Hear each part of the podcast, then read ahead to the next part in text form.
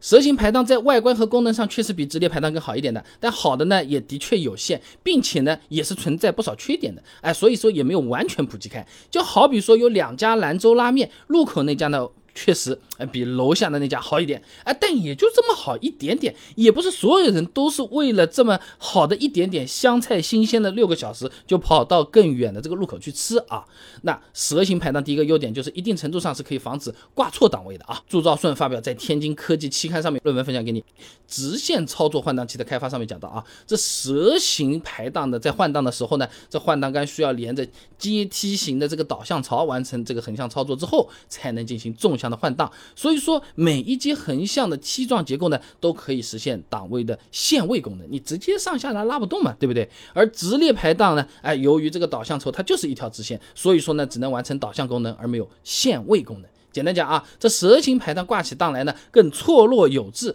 而直列排档呢，就可以一拉到底，不在意的话呢，还真有挂错档的可能性啊啊！不过蛇形结构排档呢，啊也是更复杂的啊，也需要我们驾驶员付出更长的时间去记忆和适应。哎，这就有点像是烧菜了，你步骤复杂的菜虽然是好吃，那么更难做呀，对不对？齐鲁工业大学黄贤强有篇论文的《交互设计在工业设计中的应用研究》里面讲到啊，这产品越复杂，功能越多，哎，人的认知负担也就越重嘛。那如果刚接触蛇形排档的驾驶员朋友们，可能确实一下子就找不到档位在哪里，哪里在哪里了。那除此之外啊，蛇形排档在外观上给人的感觉呢，也和直列排档不一样啊。湖南大学洪喜华有篇论文分享给你，《产品张力设计研究》上面说啊，在工业设计里面呢，折线是两条直线通过折点连接起来的线，直角折线看起来呢更稳定，给人平衡感，而一些趋向于直线的线条呢，则略显呆板啊。那放在车上面啊。由这个折线组成的这个蛇形排档看起来的呃就显得更稳重一些，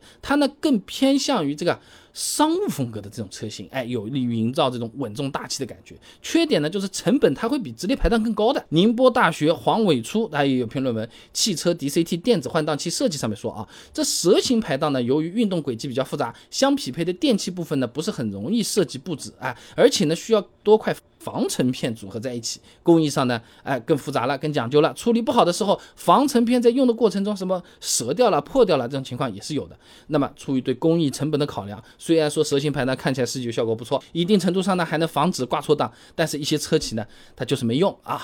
不过，不管是蛇形排档还是直列排档，它都是属于机械式换挡机构的啊，慢慢的都已经被更先进、更好用的电子排档所替代掉了。吉林大学文继伟有篇论文的《电子换挡系统功能安全研究与设计》上面说啊，这电子换挡系统呢，通过感知驾驶员对手柄、面板、其他种类的电子换挡器所做出的操作，来判断驾驶员的目标档位，并且驱动换挡执行器，哎，来进行换挡操作。这种形式，哎，可以说是很好的继承了蛇形排档的优点，外观呢更加完美，理论上呢可以做出任何的形态来适应车辆的内饰风格。那目前市面上常见的就有啊，奔驰的怀挡式的啊，宝马的摇杆式的。就是我们那个大鸡腿啊，本田的按键式，路虎的旋钮式，而且由于实际上是电脑在进行这个换挡操作嘛，可以有效避免挂错档。你挂错了，人家是不会干这个事情的啊。这个相对来说，哎，就会安全不少啊。那总的来讲，蛇形排档呢，从功能和外观角度来说呢，呃，是比直列排档好一点点啊，但没大范围普及呢，就是因为它也真的只是好了一点点，再加上